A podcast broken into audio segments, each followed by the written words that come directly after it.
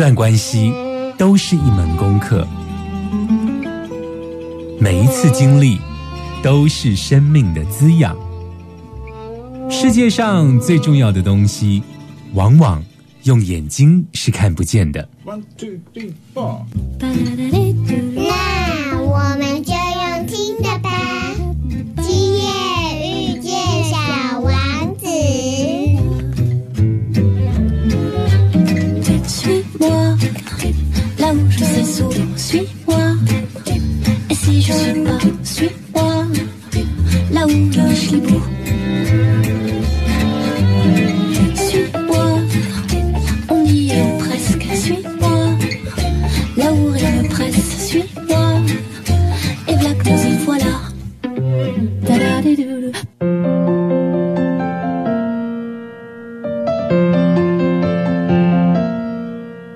听 FM 九九点一大千电台，今夜遇见小王子，我是阿光。今天节目呢，阿光想跟大家聊聊一个快乐的国家哟。这个最快乐的国度不丹啊，不晓得听众朋友有没有去过？嗯，我想在这个疫情稍缓之后呢，很多人可能心里头都有他想要出国的这个名单哦。那如果说要去第二次的地方哦，阿光第一个想去的地方其实就是秘鲁，第二个想去的地方就是不丹哦。那为什么阿光想要去不丹呢？其实。不丹真的是一个在喜马拉雅山脚下的一个国家哦，它的那个地理位置啊，刚好是在它的左手边是印度的锡金邦，然后尼泊尔中间哦。那这个呃海拔三千多公尺的高山上的国家呢，它到底有什么特别的地方呢？我记得我那时候啊，从这个曼谷转机飞进去不丹的机场。我觉得不丹的机师啊，大概是全世界最厉害，然后技术最好的机师哦。因为我们要那个停泊在不丹机场前啊，会转进整个喜马拉雅山路的山丘里头。飞机要下降的时候啊，它要经过这个喜马拉雅山哦，两边的山壁哦，几乎跟飞机的机翼啊，几乎差失之毫厘的这种差距哦。他在这样子差距之下呢，顺利的飞进喜马拉雅山的山谷，然后停泊在不丹这个地方。在那个飞机停泊下来之后呢，整个机上有个习惯哦，那个习惯就是整个机上都会鼓掌哦，好像在讲说，嗯。每一天都是一个新的一天，然后今天呢，很顺利的停靠在不丹停步的这个机场哦，然后大家好像非常的欢欣鼓舞，觉得好像捡到了生命。我也不知道是不是这样的意思，但是就是有这样子的习惯，在飞机降落的那一刹那发生哦。那在不丹呢，它其实是一个透过国家的观光政策啊，它有限定能够入境的人口数，然后它也限定了每人啊，尤其在淡旺季期间呢、每人不管你入境啊有没有去旅游或是商务，不管任何原因，你只要进到了不丹啊，每天都要给不丹政府两百到两百五十块美金哦。所以他透过这一种嗯政策的方式啊，让他们的那个旅游跟观光品质得以维持哦。那当然，这也不是单单就观光客的政策，其实某种程度，这也是不丹的国王想要保留最快乐、最幸福的国度的某些政策之一哦。那至于不丹的旅游里头，到底还有哪一些值得大家一定要出发前往的地方呢？马上回来。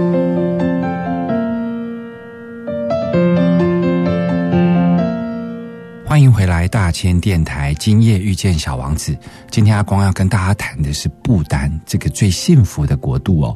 那很多人去不丹呢都没有办法自由行，因为他们限制就是要团进团出哦。那阿光在什么情况下去到不丹呢？我记得那个时候啊，好像也是在夏天，然后我那一天出差去到了台北。我在进捷运站的时候，我接到了我一个经常跟我一起出国的好朋友的电话，跟我讲说：“阿光。”我们有机会要去不丹，你去不去？那个时候呢，我就马上完全都没有犹豫，就说去。我也不知道那会是一个什么样的团哦，因为阿光基本上比较多是自助旅行，不太跟团哦。那我那个朋友其实也知道阿光的这个旅游属性，所以呢，他就约了我。我后来才知道，原来我跟的是一个佛教团哦，而且这个佛教团竟然跟台中有关系哦。这里头有一个非常微妙的一个缘分，让我出发去到了不丹哦。这个故事呢，在一开始要跟大家介绍一个人，这个人呢就是宁玛堪布哦。先跟大家简单的介绍一下，其实佛教在印度传到了西藏的过程中，经过了尼泊尔，经过了不丹到西藏，所以我们现在。在佛教的理解上，有一支往北走的这个佛教信仰，叫做西藏佛教，对不对？那个西藏佛教啊，里头像我们现在看到很多喇嘛，其实简单来分呐，他们有分白教，白教就是他们最高的教主叫做大宝法王。sagen. 那也有黄教，黄教就是大家最熟悉的达赖喇嘛哦。那另外呢，还有一个就是红教。那为什么我要特别讲红教呢？是因为我这一次跟的这个团刚好是红教的佛教僧团哦，就是说红教在藏传佛教的系统里头叫做尼玛派。那为什么要特别介绍尼玛派呢？是因为在所有的藏传佛教的派系里头呢，这个尼玛派呢，它保留了最多有关于法术的术，就是巫医法术的这个术。但大家都知道，其实佛教传到西藏的时候，其实跟当地的民间宗教跟本教啊杂糅在一起。那杂糅最深的那一个教派，其实就是尼玛派。所以呢，在尼玛派红教啊这个系统里头啊，他们在修行的过程中，其实是保留了最多关于持咒啦，然后灌顶啊、观想啊。等等，有关于法术的术啊，保留最多。那为什么要先介绍这个？是因为后面的几个故故事呢，听起来都有一点神奇哦，所以才特别要跟大家介绍。那在这个两千零二年的时候啊，就是有一个藏传的师傅叫做尼玛堪布哦，他当时呢，就是已经是塔巴林寺的住持卸任哦，但塔巴林寺在不丹是一个。古迹的寺庙，可是它那个古迹跟我们台湾的古迹概念不一样哦。就是台湾的古迹概念，可能很多都是它可能已经被保护起来，它其实里头没有生活。可是像这一个。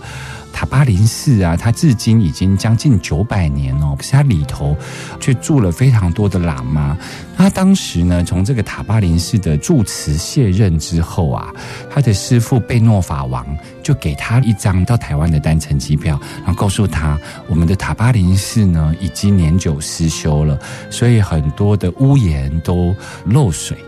所以呢。如果可以，你就带着这一张机票去募一些资金，然后顺便传扬佛法，然后呢，看有没有机会把塔巴林寺修建起来。在当时四十七岁的这个尼玛堪布啊，他就呢拿了那张机票，一个人呢就飞来了台湾。那后来辗转他飞来台湾呢，在两千零二年的时候，他落脚在我们台中哦。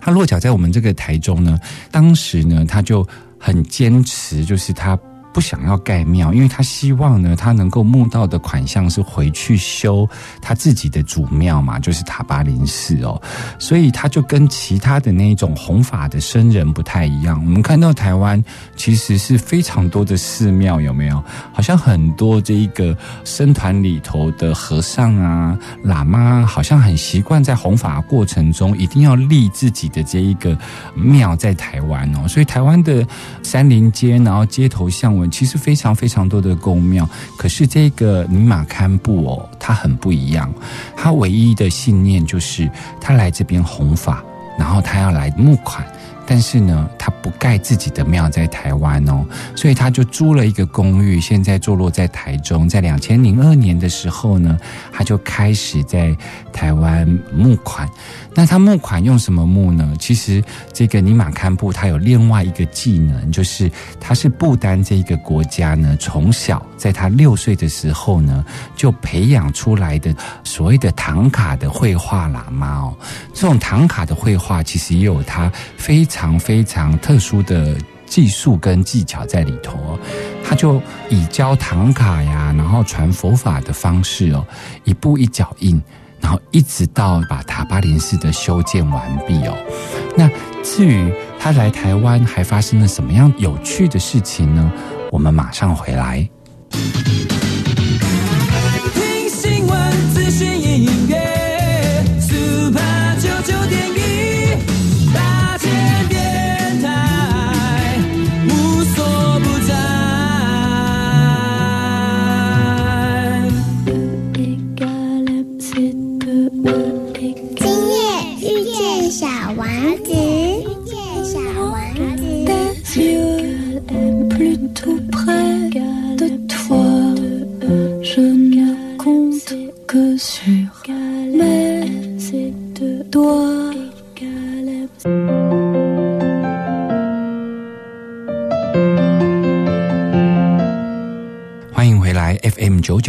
九点一大千电台，今夜遇见小王子，我是阿光。我们刚刚在聊到说，来自不丹的这个尼玛堪布啊，他在两千零二年呢，他来到了台湾。那尼玛堪布呢，他其实在很小很小的时候，就是他六岁的时候，他就是被征召哦，就是因为他有绘画的天赋哦，所以呢，不丹的佛学院呐、就是训练他来画唐卡。那唐卡最特别、最殊胜的地方呢，就是他不管是画佛像也好，画飞天也好，或者是画坛城也好，他在画的时候啊，第一个，他的所有的颜料啊，都是用矿物跟植物，就是他完全没有化学颜料在里头。所以，比方说，他们可能会用这个绿松石啊，把它磨成粉。然后拿来做绘画，就会绘画出有一点像我们所谓的土耳其蓝，有没有这个颜色啊？那他们所有都是用这种矿物跟草药的方式在绘画，所以他们的绘画唐卡的过程中，它的佛像呢都会特别颜色的饱和，看起来就是容光焕发哟。那唐卡在制作的过程中，它有一定的规矩，比方说它每一个下笔。因为你知道吗？就是佛教非常重视这种身口意啊，这种三种意识啊。他觉得所有人的身体在动的时候啊，嘴巴呢要有清净，身体要清净，还有就是意识层面要清净，他才能够来绘制这种唐卡，然后或者是这一种曼陀罗这一种坛城哦。所以他在训练的过程中，就是需要有非常高度的禅定的能力哦。这个尼玛堪布从小时候六岁开始就被训练来画唐卡，所以他绘制唐卡呢，每一下一笔就必须要持咒一次哦。所以你想想看哦，这么大幅的一个唐卡画完之后，里头可是有千千万个祝福，千千万万个持咒在里头哦。所以一个唐卡的制作其实是非常的不容易哦。但当时林马堪布呢，他最负盛名的，其实除了他的弘扬佛法之外，他就是他那个绘制唐卡，他几乎是不丹国师级的唐卡大师哦。所以两千零二年，他四十七岁来台湾，他就开始有教制人家做绘画唐卡。那当时呢，讯息有被台湾当时的首富，当时的首富不是郭台铭，当时的首富是蔡家哦。蔡家的家族呢，曾经呢跟这一个尼玛堪布要买两副唐卡。回去典藏哦。他告诉他说：“你只要卖我两张唐卡，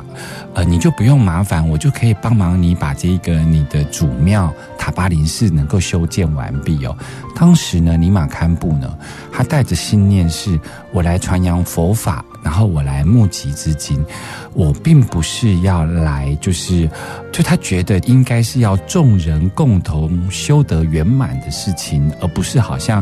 我贩卖我的唐卡，然后来获得修建塔巴林寺的经费哦。所以呢，他当时就拒绝了。可是，在这个过程中呢，他就非常辛苦，一直到二零一六年这一天呢，他终于一点一滴筹措到了塔巴林寺的修建，而且修建完毕哦。那阿光就是在这样的因缘巧合之下呢，他就号召了所有曾经协助他世界各国他的弟子。从辽国啦、加拿大啦、美国啦、中国、香港、台湾哦，七八个国家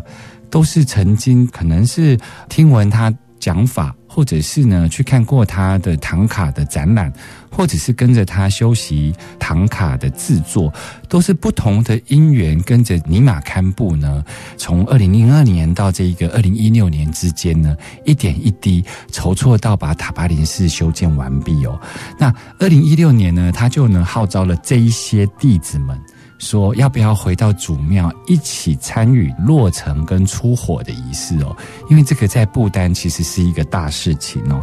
那阿光呢，在这之前完全不认识尼玛堪布，在这种因缘巧合之下呢，阿光就跟着去了。结果呢，你知道吗？塔巴林寺其实它八九百年的一个古迹寺庙，然后它从飞机降落之后，从廷布啊，就是不丹首都，要去到塔巴林寺啊，坐车子啊，那个山路是完全不是柏油路哦，光要坐车子要去到塔巴林寺，我就要坐了十四个小时哦，而且是颠簸的坐，就是那个车子啊，就是吉普车这种小巴颠簸的坐，到了这个塔巴林寺的时候啊。我才赫然发现一件事情，就是我们参加了这一个落成仪式之后呢，那个尼玛堪布呢拿出了他的唐卡，他拿出了唐卡的时候呢，他宣布了一件事情，你知道吗？阿光当时啊，真的是诚惶诚恐，觉得说为什么这么幸运的事情会让阿光遇到呢？到底在塔巴林寺发生了什么事情呢？我们马上回来，阿光告诉你。欢迎回来，大千电台。今夜遇见小王子，我是阿光。我们刚刚跟大家聊到，就是阿光去到了塔巴林寺嘛，哈，当天要这一个落成。然后呢，当天活动整个法会都结束之后，因为那个在不丹是一个非常大的事情哦，整个村庄，然后甚至于当时的国王，后来国王因为有一点事情，所以后来是皇后到，他们是一个政教合一的地方嘛，所以其实皇族的莅临其实是一个非常盛大的事情。然后村庄里头跟周遭的寺庙都把他们的法器宝物啊，全部都拿出来，甚至于啊，里头有一颗释迦牟尼佛的佛牙，也是拿出来迎接所有，就是他把它当做是一个非常大的盛事哦。那当天呢，这个法会结束的时候啊，在晚餐过后。然后就是在烧一些柴火，有点像萤火晚会吧，因为他们那边晚上非常冷，都是零下，有都会下雪。那我们就在院子里头，就是那个庙的后面的院子里头，就是好像烧柴火的样子。然后我们就在那边喝着青稞酒，大家在聊天。这个时候，尼玛堪布呢，他就走了出来，然后他后面的弟子啊，就抱了一堆卷轴，你知道吗？然后他抱了一堆卷轴的时候，他就跟我们宣布了一件事情。他说，他从两千零二年来到台湾之后呢，他一个人住在公寓里头。他曾经也一筹莫展，他不知道他要去哪里跟人家募款。所以当他感觉到忧心的时候，他晚上在家里头，他就一笔一画，然后持咒，然后把这一个唐卡画下来。在当时呢，他就画了这个莲花生大师啊，他一共到了二零一六年哦，他这样子总共画了。一百零八幅，哎，一百零八幅，在各个古文明系统，尤其是像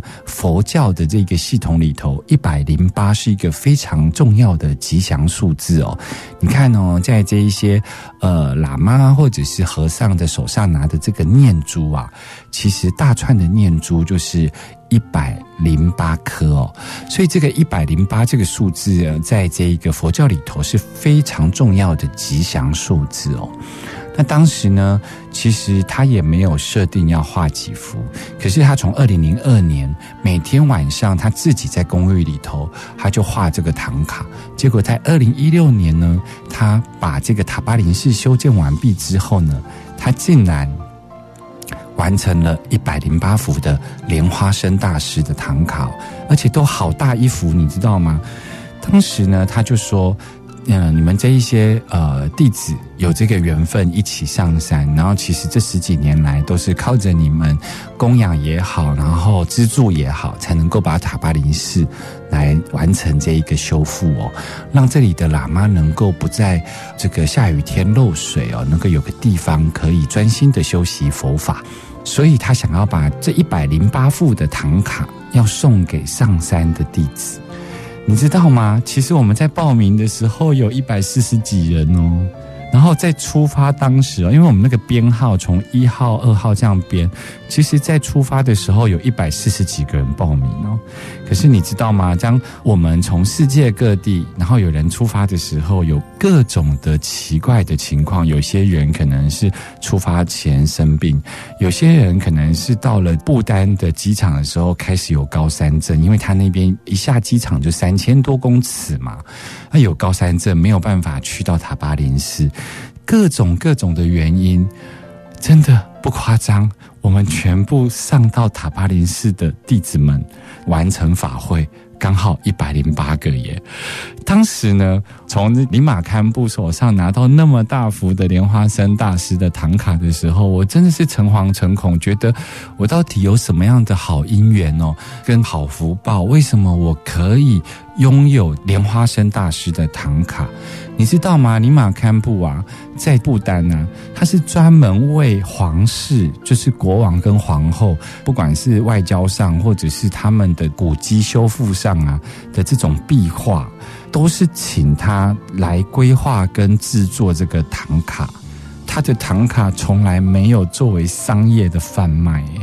所以，即便是弟子遍布那么多地方，然后即便是台湾的首富家族曾经要跟他购买，他从来也没有答应过，因为他觉得他从小六岁开始当喇嘛就被国家培养来画这个唐卡，他就觉得他是要为国家服务哦，为国王皇族服务哦。所以，当我们大家拿到了唐卡的时候呢？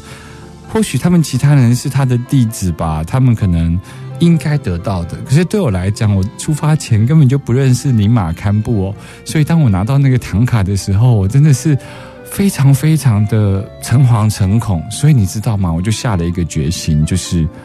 我要皈依这个师傅。我觉得。我至少要成为他的弟子，我才有资格拿这个唐卡。然后我当下我就提出了这样要求。我们那一团人呐，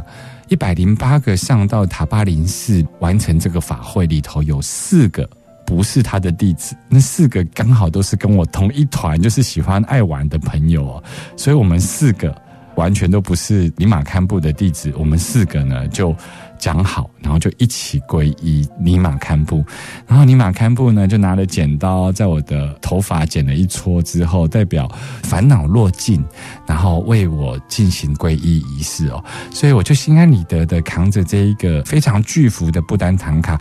我根本不敢让他在飞机的托运行李里头，我就。直接拿着，然后坐在我的飞机座舱哦，我就把它扛回台湾了。我到现在还是珍藏着，所以这个是我去不丹呢非常特殊的因缘。接下来阿光要跟你聊一聊出发之后在不丹的所见所闻，马上回来。听新闻、资讯、音乐，Super 九九点一大千电台，无所不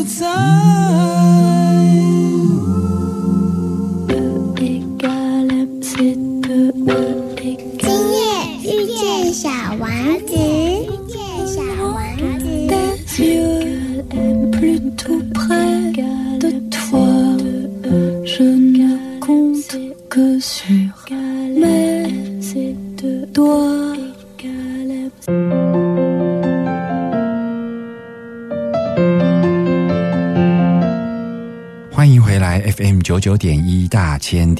今夜遇见小王子。阿光呢，刚刚呢碎念呢去不丹的特别缘分哦，竟然可以拿到这个尼玛堪布的国师级的唐卡哦，我真的觉得到底是什么样的一个福报，能够让阿光跟得上这个一百零八条好汉，能够上到塔巴林寺哦？那去不丹呢，很多人都说它是一个最幸福的国度嘛，那。嗯，我不知道耶。就有些人觉得说，好像不丹近些日子已经开始变成比较不幸福。可是，我觉得我在去不丹的过程中，怎么样觉得他幸福呢？我觉得可以从呃客观层面跟主观的感受吧。客观层面是这样子的，是他们的国王啊，他们在定国家的政策方针的时候啊，跟我们一般的国家不太一样。像我们其他的发展中国家呀，或者是这些文明国家，其实都会有所谓的 GDP，对不对？就是经济发展指数啊。那这些国家呢，在经济发展指数的追求里头呢，就会一直希望看到指数上的成长。那所以这种是呃正面的表列，对不对？就是他会希望人民的平均所得呀能够不断的增加呀。所以呢，所有的包括产业啊、教育啊、文化，所有的都跟随这一个指标在走。可是你知道吗？在不丹，他们呢有一个快乐指数，所以他们依着这个总体的这个快乐指数啊，回来定啊。他们的农业政策、教育政策、文化政策、医疗政策，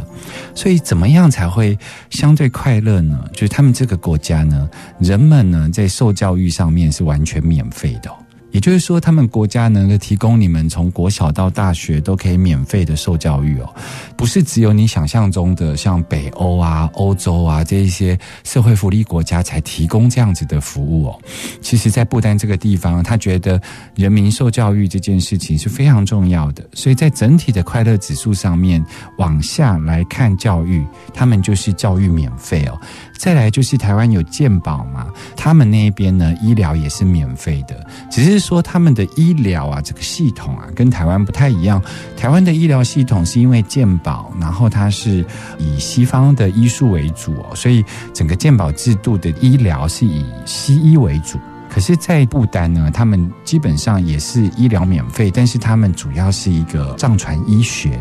或者是有少数的印度医学。他们并不是以西方医学为主哦。再来呢，在他们的国家里头呢，他们就是有定定这个所谓的农业政策。你知道全不丹呢？我们现在不是去那个超商啊，我们会看到那个卖蔬菜水果啊，都会有一区，然后那一区呢比较便宜，然后另外一区比较贵。同样是小白菜呢，有一区比较贵，它上面就会写说哦，它是什么有机认证啊，然后是它是什么样的无农药无化学的这个栽培啊。或是水耕耕种法呀等等的，所以有一些比较特殊标榜没有氮肥，然后是有机种植的各种工法。不管你去全联也好，去家乐福也好，你都会看到同样的小白菜，就是会有两区哦。可是你知道吗？在不丹哦，全国因为快乐指数的政策之下，全国的农业都是有机栽培。他们不能使用化肥，他们因为这个会伤害土壤，没有办法把好的土壤留给下一代哦。所以在这一种快乐指数的政策之下呢，全国的土地都是做有机的栽种哦。所以这是一个非常大规模而且政策性的实施哦。再来他们的林业哦，你看他们的林业，他们的规定就不是一个追求经济发展的往上增加的这种加法。他们的林业呢的限制是，他们整个国家的树木，就是森林的覆盖率啊，不能低于百分之六十，作为他们的整体国家的政策发展哦。不能低于百分之六十，可是你知道他们现在的整体国家的林业啊，这个森林的覆盖率其实是高达百分之七十四哦，所以他们是定了一个低标，就是说他们整体的国家的树木的覆盖率不能低于百分之六十，所以他们所有都要在这个之上哦，所以他们现在是百分之七十四哦，所以在这一种快乐指数这种客观条件的要求之下，很多的政策。就跟我们台湾很不一样哦。那再来就是说，刚刚讲到了这种龙鳞鱼目嘛，另外一个就是因为他们政教合一，以佛教众生平等的思想之下，他们呢政策上呢是全国都不杀生哦。所以在这个国度里头啊，几乎人人都是吃素的。可是你们还是可以看得到肉哦。他们肉哪来呢？他们的肉其实就是奢侈品，就是他们必须要从北印度这一边然后进口，所以他们算是吃肉的话是舶来品。他们大部分的肉类呢都是给观光客或者是少数的人民所食用哦。他们大部分的不丹人都吃素，而他们的吃素是为了不杀生，所以我们会看到在不丹的河川里头啊，非常非常的干净，然后非常多肥美的鱼哦。在这个河川里头，鱼虾都是哦，所以我觉得那个国度的空气里头，因为他们的不杀生，然后所以他们连蚊子叮咬都不打哎，我觉得他们到这种程度哎，所以他们的那一种快乐指数的政策之下所衍生出来的很多政策啊，都让我觉得，就是因为这一些客观条件，让这一个国度感觉到特别的快乐耶。那如果说你这个主观感受上来讲好了，就是我可能没有办法，我不是不丹人，所以我不知道不丹人是否心里快乐。可是有一个指标，就是我坐在小巴里头，然后看着这个路边啊，我发现呢、所有的小朋友啊，只要在车上跟我对到眼啊，每一个小朋友都会主动对我笑。诶，关于这一点，我真的觉得很特别，因为阿光去过很多国家，我每次坐在车子上看着，不管印度也好啊，不管是泰国啊，各个国家都好，我很少看到有这个国家的人，只要跟我对到眼，他都会主动的微笑哦。讲到了这么多，因为快乐的这一种指标而延伸的政策，可是呢，在前一阵子，其实阿光呢在台湾看了一部电影哦，那部电影叫做《不丹式教室》，我不晓得听众朋友有没有去看这部电影哦。这部电影呢，我就觉得台湾真的是一个好棒的地方哦，就是不管是欧洲电影啊、好莱坞电影啊，或者是中国电影啊，各种电影，现在连不丹的电影都可以在我们的院线片里头看到、不丹式教室的这一个电影，阿光是非常推荐大家去看哦，尤其你如果对不丹有一些想象的话。这个电影其实在描述什么呢？他在描述说，不丹这个国家呀，被世界称为最幸福的国度。可是呢，因为他们也是全世界最晚把电视跟网络带进这个国家的一个国度哦，就是他们的国王其实是有怎么讲有。计划的让他们的民众，让他们的人民不要这么广泛的去接受到外面的资讯，可是他们又跟这种北韩啊，或者是中国不一样哦。北韩跟中国他们是传播某些资讯给他们的人民，然后把某些资讯呢把它断掉。所以我们在中国其实有很多字眼或者是很多事件，我们要搜寻，不管是在百度或者是在 Google，我们要搜寻一些敏感的事件，比方说六四，其实我们搜寻不到的。北韩也是，可是，在不丹这个地方，其实是他们在发展整个快乐指数的过程中，他们觉得外面的世界跟外面的文化不见得适合住在喜马拉雅山路的这一些不丹人哦，所以他们的国王呢，他们是有计划的，不要那么快的开放网络跟开放电视，但总是他们现在完全开放了。所以你知道吗？在不丹，我们还是在他们的首都可以看到他们的哈韩的旋风哦。他们还是会去看这个韩流里头的这一些偶像团体，尤其他们不丹的年轻一辈的这一些年轻人哦。那不丹式教室呢，就是在讲这一些号称全世界最幸福的国度的这一些年轻人呢，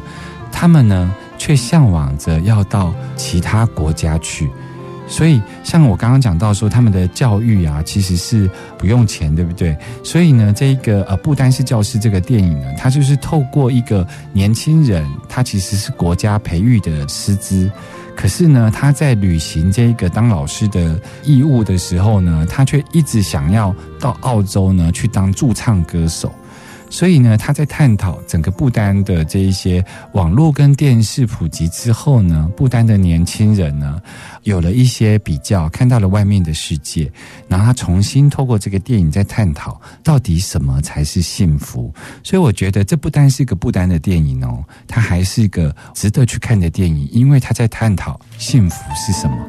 今天花了一点时间跟大家聊一聊阿光去不丹的特殊的缘分哦，但是不丹还有很多的故事，其实是还没有机会讲完哦。我想下个礼拜阿光也要再继续跟大家聊一聊不丹，因为不丹其实有太多值得聊一聊有意思的这一个文化哟。我们下个礼拜见喽，拜拜。